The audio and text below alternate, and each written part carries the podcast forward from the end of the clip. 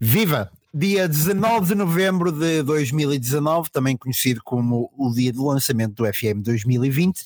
Vocês pediram, nós acedemos e estamos aqui para o regresso de uma nova temporada. Aliás, a primeira temporada do Só Mais Uma Save, o podcast de Football Manager. Convosco, como sempre, tem a mim, o Pedro Barbosa, o homem que grava os 15 mil podcasts que vocês podem ouvir por aí fora, e temos também connosco, como sempre, o Rafael Neves, a.k.a. o Klopp do treino digital, a.k.a. o homem que vai de trás dos montes a Turim em menos de dois minutos, a.k.a. o tipo que, entre lavar a roupa interior e jogar FM, nem sempre escolhe a opção mais saudável. Bem-vindos ao Só Mais Uma Save.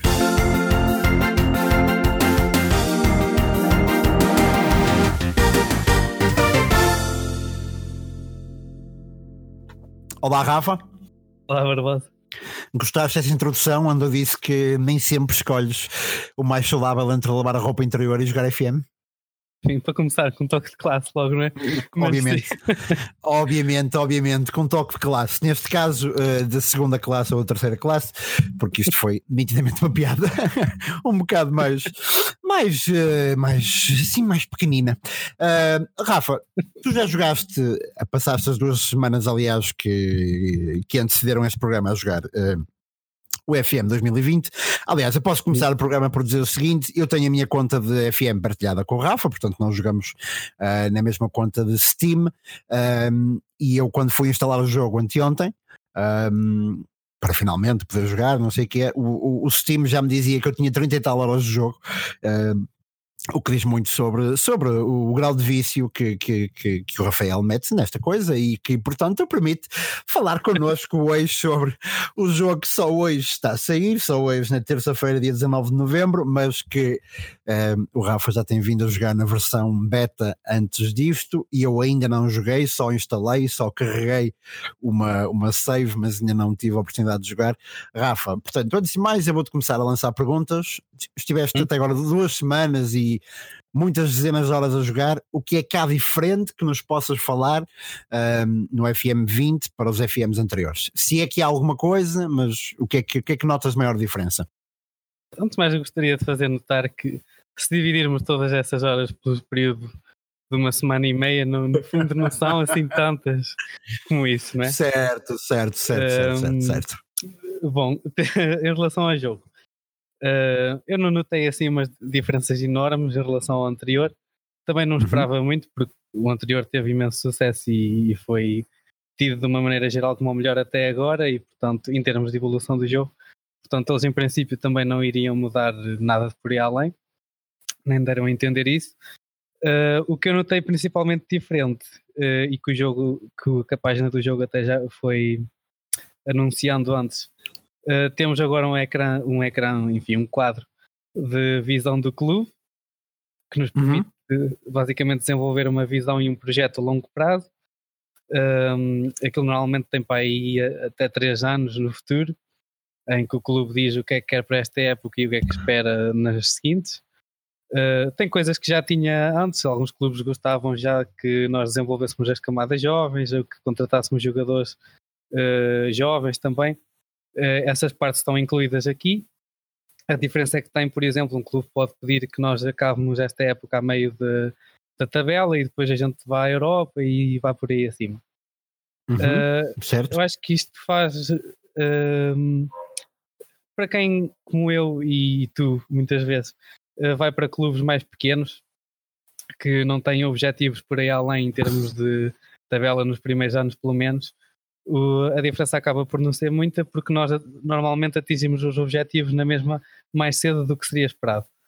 Uh, eu, comecei, eu comecei a primeira save no Vélez, na Argentina, uh, porque não, não tenho absolutamente razão nenhuma para isto, mas comecei e, uh, e eles tinham como um objetivo no início ficar mais ou menos a meio da, da tabela, ali nos primeiros 10 lugares, e eu depois acabei por ser campeão na primeira época e depois a partir daí como nós alcançamos os objetivos mais cedo do que o esperado, já temos alguma folga, digamos assim, e acaba por não fazer grande diferença ao que eles queriam, porque, enfim, um, o que eu acho que faz diferença, ou pode fazer diferença, ainda não experimentei, mas já ouvi falar de casos, é em clubes de topo mesmo, da elite, em que uhum, eles exigem imediatamente que tu ganhes a liga, ou, e ou chegas longe na Liga dos Campeões e ganhes a taça e ganhes tudo o que aparecer.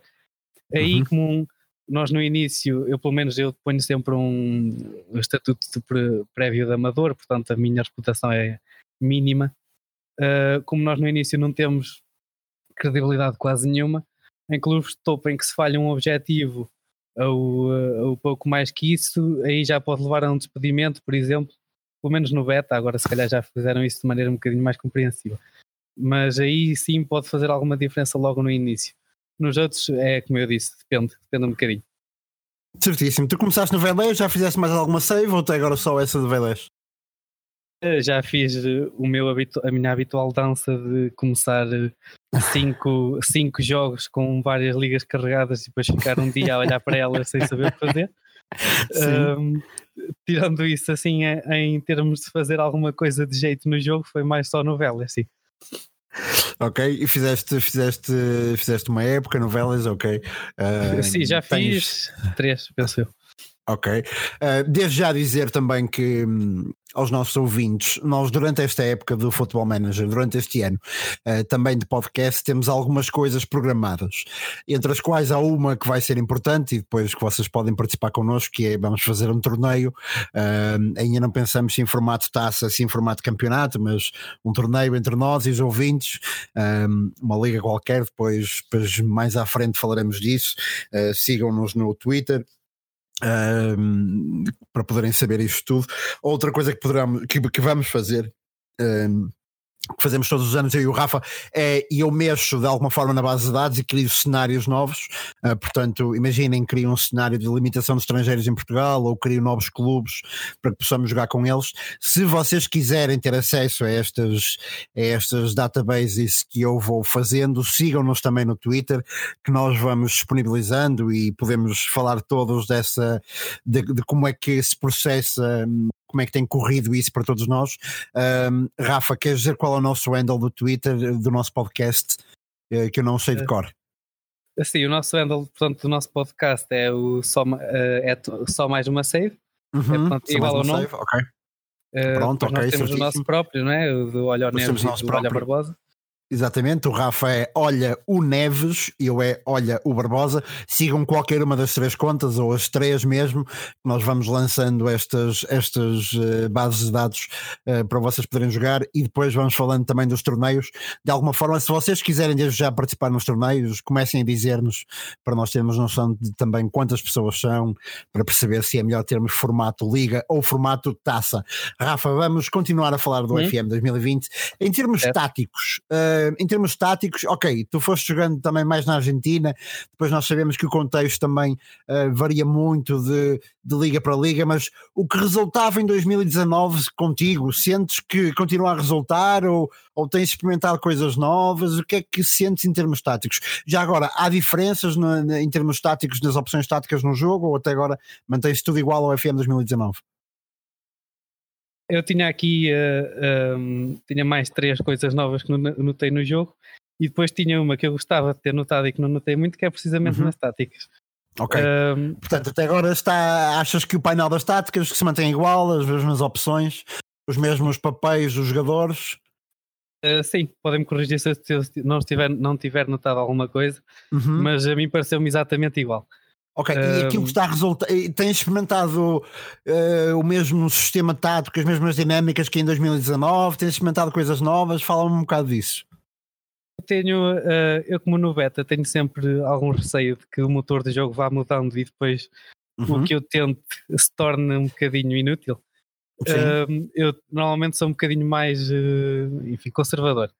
Uh, o que eu Sim. tenho experimentado até agora, usei uma tática uh, normal que eu costumo usar, é uma tática segura, por assim dizer, uh, que é do 441, ou por aí, o parecido, 4141. 441 não dá, ah, exato, 4141 já dá.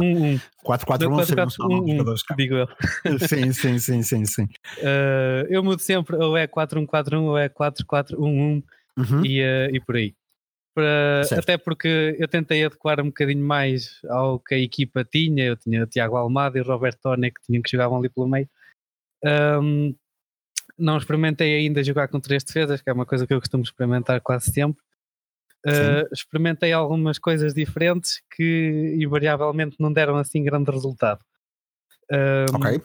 Talvez agora com a, com a saída do jogo completo haja aí alguma, alguma diferença no que resulta ou não. Até porque eu notei mesmo durante o beta, de uma semana para a outra, eles lançaram uh, um update um, bastante um grande. Uhum. Sim, Sim uhum. exato. E notei muitas alterações no motor de jogo logo aí. Uh, okay. Desde logo na, na, fluidez, até com que a bola rola no campo, essas coisas pequenas que depois, enfim, nos dão sempre um bocadinho mais de gosto de jogar. Uh, o, a fluidez do jogo e o movimento de bola e mesmo o que resultava depois nas táticas ou não, uh, notei logo aí muita diferença. Portanto, fiquei logo assim um bocadinho de pé atrás em relação a, a experimentar muito para já. Certo. sim, mas de resto, eu, eu gostava de ver algumas melhorias nas táticas, que até já discutimos os dois várias vezes que acho que há aspectos, o, o jogo já é muito pormenorizado, mas há aspectos em que podia melhorar e as táticas será se calhar o mais uh, importante. Uh, porque de, do que eu notei do outro jogo para este é exatamente, exatamente igual. Ok. Aquilo que eu gostava que fosse a maior diferença, e a ver, vamos durante as próximas semanas. Eu acho que o jogo, ano passado, uh, estava um bocado. Uh, uma das, uma das grandes forças do FM foi que nos permitia jogar sempre a todos nós de forma muito diferente entre nós, mas uh, todas essas formas serem um caminho para o sucesso. Uh, e aquilo que eu acho que se passou no FM 2019 é que havia quase que um, um ou dois caminhos para o sucesso só, por exemplo, os avançados, uh, ou, ou escolhias avançados trabalhadores enquanto, enquanto papel ou então eles pareciam ter alguma dificuldade em ter uma boa performance. Uh, eu costumo jogar, por exemplo, com, com um homem da área, um target man, um, um jogador-alvo. Uh, o ano passado senti algumas dificuldades com o motor do jogo em fazê-lo. Uh, espero que isso esteja diferente. As próximas semanas também o dirão e também, o, também, o, também falaremos disso. Aliás, faremos programas. Um, só a falar disso de propósito, só, só da componente tática. Rafa, ainda antes de me dizer mais coisas novas no FM, uh, hidden gems, portanto, uh, aqueles craques potenciais do futuro. Já descobriste algum? Já deste, já te apercebeste de algum que seja assim fora do, do normal em 2020? Uh, assim que seja muito desconhecido, eu julgo que não, até porque quem joga FM, regra geral, Sim. tem uma, muito mais acesso a, uhum. aos craques escondidos do que, do que quem não joga, né? Há muitos Sim. jogadores e muitos exemplos que no FM já eram craques antes de, de o serem na vida real, né? Uhum. Uh, eu andei muito pela América do Sul até agora. Uh, uh, desde logo aconteceu outra vez. É uma, é uma coisa que nós falámos no, no episódio anterior das, das irritações, por assim dizer. Uhum. Porque eu comecei, o meu computador, enfim, é fraco. E eu comecei com poucas ligas carregadas e comecei na, com a Argentina e com mais uma ou duas. e acrescentei logo a seguir o Brasil e nos seis meses em que eu estive sem a, sem a Liga Brasileira foi o suficiente para logo que a carreguei aparecerem dois jogadores de classe mundial que não existem no mundo. Sim, uh, exato, exato. Naquela exato. liga, curiosamente, um deles até foi para o Flamengo, que não é propriamente a equipa que mais precisa. Um, mas logo aí já deu para encontrar essas coisas. Em termos de, de logo de início, o Vélez até tem uma equipa surpreendentemente boa para mim, que não a conhecia. Uh, o Tiago Almada é, um, é craque, mas penso que a maioria das pessoas se calhar já o conhece. Sim. Uhum. Mas o Tiago Almada desenvolve-se bastante e, e, comigo fica o, a estrela da equipe. Um, uh, o Vélez tem alguns, assim, tem, eu conheci sobretudo jogadores bons na Argentina. Um, o Vélez tem as laterais, o Brian Cufré também é muito bom, o Roberto Onet também é bastante bom. Depende um bocadinho do nível, esses dois já. Se for para uma equipa de topo europeia, talvez não seja sim, propriamente sim. os melhores. Mas para uma equipa como, por exemplo, os três grandes, já sim. Na Argentina, uma coisa que se nota, tal como no Brasil, é que vão aparecendo, uma pessoa levanta uma pedra e aparece um craque, não é? E, sim, um, exato, claro. Por isso é, é bastante. Eu, eu lembrava-me de alguns jogadores já do, do FM anterior, que eu tinha começado uma save no Osnabrück e, e com todas as saves em clubes com pouco dinheiro, uma pessoa vai à América do Sul e faz uma equipa quase toda latina, que é muito mais barato. Um, Lembrava-me do Joaquim Torres, do Newells, penso eu. Um, uhum, sim. Mesmo os centrais, os dois do Vela já são bastante bons, o Gianetti e o Luís Abram. Um, o Comar do uh, Talheres também acho que é um bom central bastante bom para, para equipas mais ou menos do nível dos nossos grandes. Um, em termos de pontas de lança, a Liga Argentina por acaso não tem assim tantos quanto isso de início que sejam muito bons. Uh, eu, eu fui buscar o Nicolás Fernandes, penso que é assim, ao Defensa e Justiça. Um, fui buscar mais alguns assim por esses clubes, mas na, para a frente não encontrei muito. Tem assim o Tiago Almada, que eu acho que é calhar o, a grande estrela em, em promessa, digamos assim, do campeonato, uhum. porque, e assim acho que dá para uma equipa de topo, qualquer que seja o nível, é um bom jogador para se ter. Certíssimo. Rafa, uh, os teus apontamentos, o que é que tens aí mais para nos dizer sobre o FM 2020? O que é que foste reparando que seja digno de nota? Certo. Eu tenho aqui uma, novi uma novidade que é um, eu acho que é um bocadinho mais enfim, funcional, é acima de tudo uma mudança de interface do que propriamente uma mudança prática. Uhum. Que é o, agora termos, temos o centro de desenvolvimento, que é basicamente certo. um painel no jogo que centraliza as equipas de reservas e jovens, os jogadores dessas equipas, e tem uma, uma avaliação geral de, da equipa de reservas e jovem. Pode dizer, por exemplo, que a de reservas é uma equipa com um nível alto para, o, para a idade, ou que a de reservas é medíocre, que infelizmente é o que me acontece. Um, e dá para aceder, dá para aceder na mesma ao plantel das reservas e dos jovens, como funcionava nos FMs anteriores. Uh, mas naquele painel tem as observações uh, a nível geral dessas equipas e de jogadores uh, ou indicações de jogadores que, que, devem estar prontos para dar o salto para, o, para a equipa acima. Na prática, nós, nós podíamos fazer isto antes, não é? íamos ver os perfis, os relatórios do adjunto e sabíamos que os jogadores é que estariam prontos ou que deviam ser emprestados ou não, ou se a equipa era um nível bom ou mau. Agora, o que isto faz é basicamente facilitar-nos um bocadinho o trabalho. Acho que é essa essencialmente a diferença. Sim, sim, sim. sim. Um, e relativamente a isso, agora até me lembrei, falaste isso e eu lembrei-me de uma dica para dar a quem nos ouve. Um, muitas vezes as pessoas falham, um, falham um bocado esta dica. vocês têm quando nós vemos no painel da equipa, nós procuramos muitas vezes o potencial dos jogadores. E, por exemplo, o, é aquele potencial em estrelas. E, por exemplo, o potencial dos jogadores uh, que estão na própria equipa. Uh, nas equipas jovens, uh, na equipa principal também procurem que o vosso adjunto seja alguém com um índice de avaliação de potencial do jogador uh, consideravelmente alto. Caso contrário, ele está-vos a enganar naquilo que diz que é o potencial dos jogadores. E muitas das vezes vocês acham que um, o jogador A ou B uh, não se está a desenvolver, apesar de ter quatro estrelas, imaginem potencial, ou cinco, mas é porque o vosso adjunto, no entanto, está a fazer um relatório que está errado face àquilo que é de facto a mais-valia do jogador. Portanto, tenham em atenção, o adjunto é mesmo dos tipos mais importantes que vocês podem encontrar. Depois depende muito daquilo que lhe pedem. Para mim, o adjunto é muito importante justamente por causa desta questão do relatório das equipas, então eu procuro sempre alguém com, com, um, com um bom índice de avaliação de potencial do jogador e também é importante porque eu canso-me de responder a conferências de imprensa e portanto peço que o adjunto as faça um, e como tal um, procuro sempre adjuntos também com um, um bom índice de, de determinação uh, para influenciar os jogadores e um bom índice também de gestão de recursos humanos. Portanto, isso para explicar o que é. Se calhar quem pede ao treinador adjunto que, por exemplo, que, que dê instruções sobre o adversário, se calhar é mais importante para, para essas pessoas que o adjunto seja tenha melhor índice de conhecimento tático, por exemplo. Uh, cada um de nós procura coisas diferentes, mas não se esqueçam desse pormenor na avaliação da equipa e no relatório da equipa, o vosso o vosso adjunto pode estar a ser uh, o vosso maior inimigo. Portanto, não acreditem em tudo aquilo que ele diz. Que ele diz. Mas uh, nós também, mais lá para a frente, já no próximo mês, faremos um, um especial sobre desenvolvimento dos jogadores e na altura eu também poderei dar algumas dicas, algumas dicas, algumas dicas e o Rafa poderá dar outras. Rafa, próximo apontamento que tens aí? Eu gostava só de fazer salva que eu por acaso sou muito picuinhas em relação à qualidade da equipa técnica. Isto uhum. quando se pode ser, né? Porque há direções que não nos Sim, claro, claro.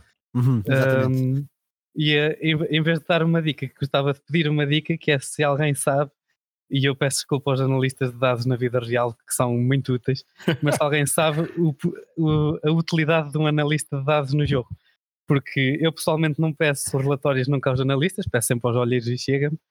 Um, uhum eu não, eu não sei, eu tenho analistas de topo na equipa, mas eu não, não consigo perceber ao certo qual é a diferença entre ter aquilo ou um pino no jogo. Portanto, okay, se há, há alguém duas, souber. Sim. Uhum. Eu acho que posso ajudar a responder a isso e, e entretanto também ir ajudando também quem nos ouve. Há duas posições que as pessoas não entendem muito bem no jogo o que é que podem, o que é que podem fazer. A primeira é o cientista desportivo, e essa é muito simples. O cientista desportivo é basicamente o responsável por um, ajudar ou ajudar-vos a vocês, ou ajudar a quem faz o treino a reduzir a quantidade de lesões, ou por outro lado, a reduzir o tempo de paragem de cada jogador. Portanto, é mesmo muito importante que tenham Também. um bom cientista desportivo no vosso, no vosso staff. Relativamente ao, aos analistas, e por aquilo que eu fui percebendo até agora, realmente não há uma grande diferença entre ter um analista de topo e um pino. Há uma diferença sim que é a seguinte. Um, para quem, para quem coloca o adjunto a fazer, a escolher o 11, uh, eh, ou o adjunto a dar instruções sobre o adversário, para quem usa muito o adjunto neste caso, não é o meu caso, eu nunca na vida ia deixar que o meu adjunto fizesse o meu 11 uh, eh, e nunca, e, nunca, e, e nunca o escolho também para dar instruções sobre o adversário. Uh, mas para quem o faz, há uma ligação entre o analista de dados e o adjunto, ou seja, uh, quanto melhor for a análise de dados, melhor será o outcome, maior será o conhecimento e melhor será o outcome dessas, dessas decisões do adjunto relativamente a instruções sobre, sobre o adversário. Uh, para já foi isto que eu entendi. Um, quem souber mais do que isto, ou quem estiver a precisar mais do que isso, uh, por favor, diga-nos também, fale connosco no Twitter e diga-nos uh, se percebeu mais alguma coisa relativamente a isto dos analistas, relativamente aos cientistas esportivos, de facto, de facto foi um bocado nesta onda de que eu, de, que eu disse agora das lesões. Uh, mas dizias tu, Rafa, próximo apontamento, desculpa. Sim, o próximo é o que eu considero até o mais importante até agora que eu me tenha percebido no jogo. Uhum que tem a ver com as negociações nos contratos. Um, com os jogadores? Com os jogadores, sim. Uhum. Um, desde logo há mais papéis para escolher conforme o tempo de jogo. Uh, agora há, há, mais algumas hipóteses nessa, nesse campo em relação a, a, ser um jogador de plantel, a ser um jogador de reserva por aí fora.